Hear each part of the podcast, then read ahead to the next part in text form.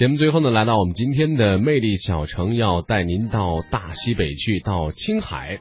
今天呢，给您介绍的是青海省的省会，就是西宁。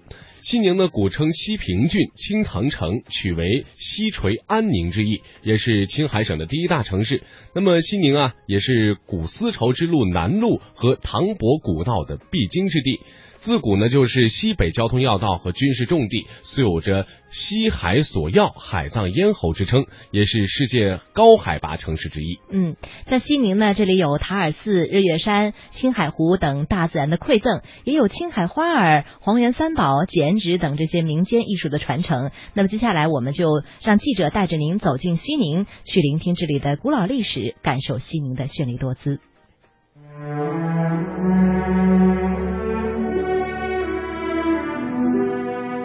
蓝天诱惑着白云，草原诱惑着牛羊。塔尔寺、日月山、青海湖撩动心弦，这里神秘辽远，曾经见证河皇文明的故事。这里成古纳新，正在演绎追梦图强的诗篇。魅力中国，多彩西宁正在播出。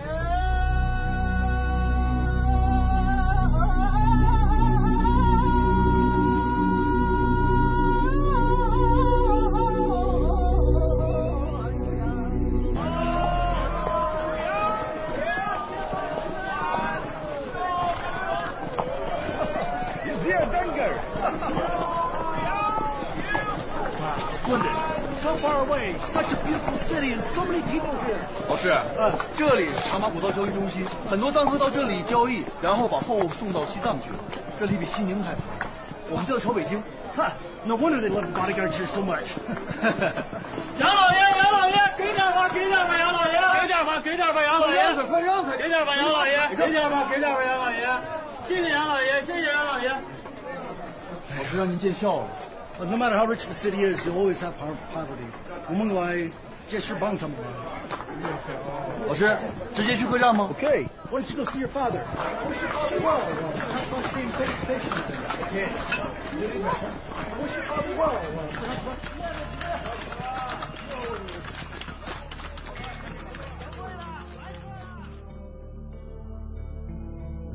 六百多年前，浩浩声声的商队穿梭在古老的丝绸之路上，一时间。商贸往来伴着驼铃声声，成就了古丝绸之路上一道亮丽的风景。藏商是众多商贸队伍中的一员，而丹格尔古城成为他们进行商贸交易的重要驿站。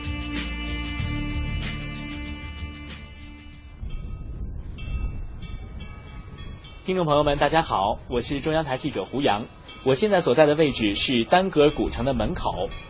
六百多年前，这里是丝绸南路上从事茶马互市的重镇。历经风雨的洗礼，我们依旧能够感受到这里曾经的辉煌与繁华。那么今天，我们就跟随导游小谢，共同走进这座西北商贸重镇。丹格尔是藏语东科尔的蒙语音译，意思是白海螺。丹格尔古城地处黄河西岸，西海之滨，黄水源头。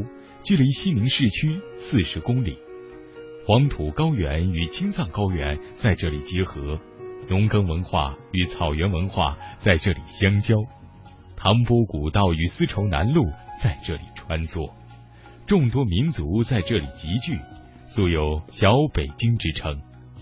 自西汉以来，丹格尔古城便成为商贸要地。唐王朝与吐蕃在今天的日月山下。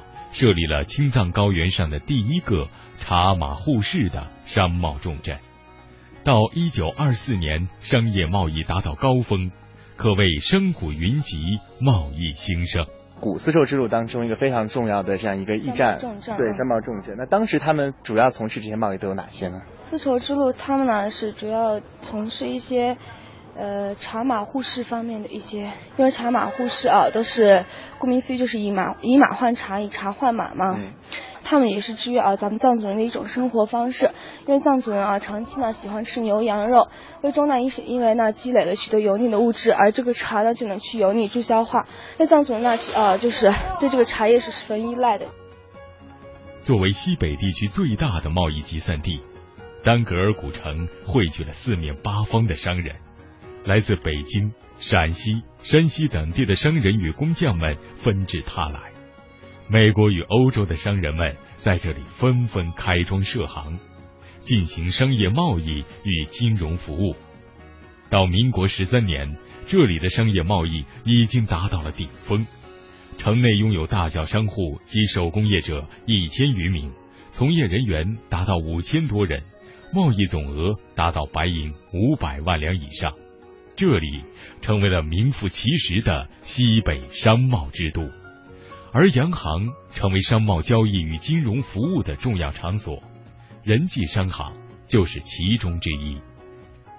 人济洋行啊，也是咱们八大洋行之一啊，也是外国人经商时的一些重镇，里面呢都是一些贸易往来。当时他们就有像这样的。比如像支票啊、信件啊，包括像这种货币之类的这种交易吗？当时已经有了吗？有啊，在这边有大家比较熟悉的啊，这么多种形形色色的货币，银锭子这个大家应该比较比较熟悉哈。比如像这种银元，再往后面发展过程当中，像中央银行，这应该是民国政府时候的这个货币啊。当然西洋的也有美元，大家比较熟悉的。这边是英国商人使用过的支票，看来当时的商贸的确非常的繁华。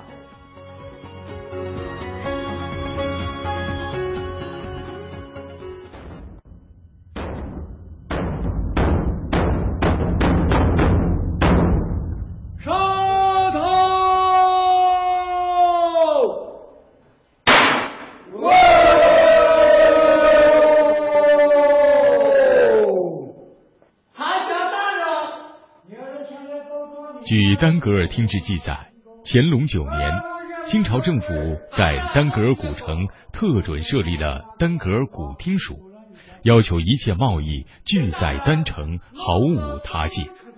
丹格尔听署是当时丹格尔古城中的重要裁决机构，在商贸往来的过程中，商贸纠纷的裁决成为丹格尔听署的重要职能之一。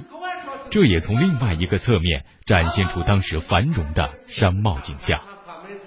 到处都在说这个事，啊，你买卖做的人是钱去判断，做买卖做的啊又是屁，啊，走家是又钱多又是又硬是缺，黄州可是缺的那个钱没有这个俺不要，其他人做主啊，那是钱有这个。啊！你这副主啊，是靠这子事情了。啊，录音录副哎。这出打醋房的小品短剧，完全是用青海地方土话演出，而演员就来自这古城里的居民。经过人们的想象和演绎，这座古城里曾经有过的繁华与富足，以及生活中的点点滴滴，都原汁原味的呈现在世人面前。大清国事，二点有春日，下地。来人，好。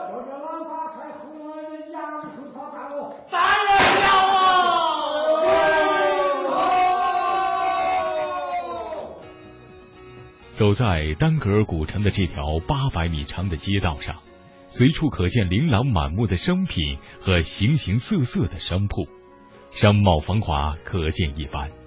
而在当时，商人们贩卖商品的方式，除了沿街叫卖之外，还发明了当时世界上最早的灯箱广告——排灯。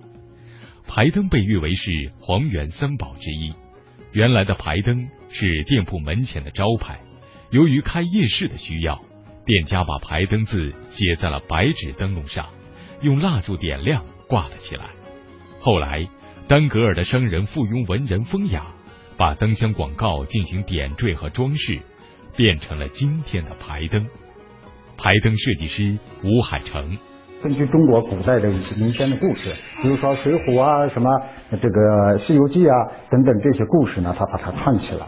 吴海成告诉我们，如今的黄源排灯制作框架已经从过去的悬挂式改变为现在的落地式，并且增加了立柜屏风的十几个品种，而在装饰风格上也是五花八门，目的则是能够融入人们的日常生活。像这一种呢，就是哎，这一种呢，就是呃呃，适应现在家庭用的一种小小的台灯，有这个我们当地的这个民间剪纸的一种哦，民间剪纸啊，还有一种呢，就是我们中国古代那个皮影、唐卡的呀，什么这个花鸟的呀、人物的呀、山水呀，体现这个呃青海黄原这一块的地域文化。时光飞逝，昔日的商贸古镇在现在看来依旧充满生机。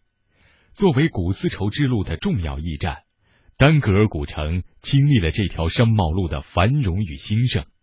而在商贸往来的同时，不同文明的交流、各色宗教的交汇、异域风情的融合，成就了这座古城丰厚悠远的文化氛围。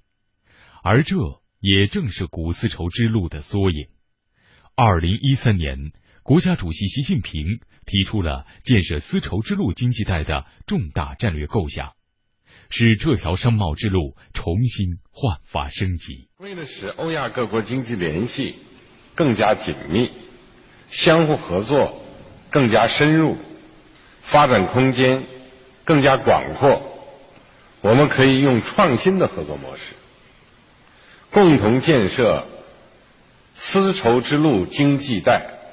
这是一项造福沿途各国人民的大事业，以点带面，从线到片，逐步形成区域的大合作。丝绸之路经济带被誉为是世界上最长和最具发展潜力的经济大走廊。如果说古丝绸之路的本质是服务于亚欧之间的商贸与物流通道的话，那么，全新提出的丝绸之路经济带，则是要从现行的商贸路变成产业与人口聚集的经济带。从古至今，由商贸路到经济带，古城丹格尔重新焕发了生机，而青海西宁和整个西部地区也进入了经济发展的快车道。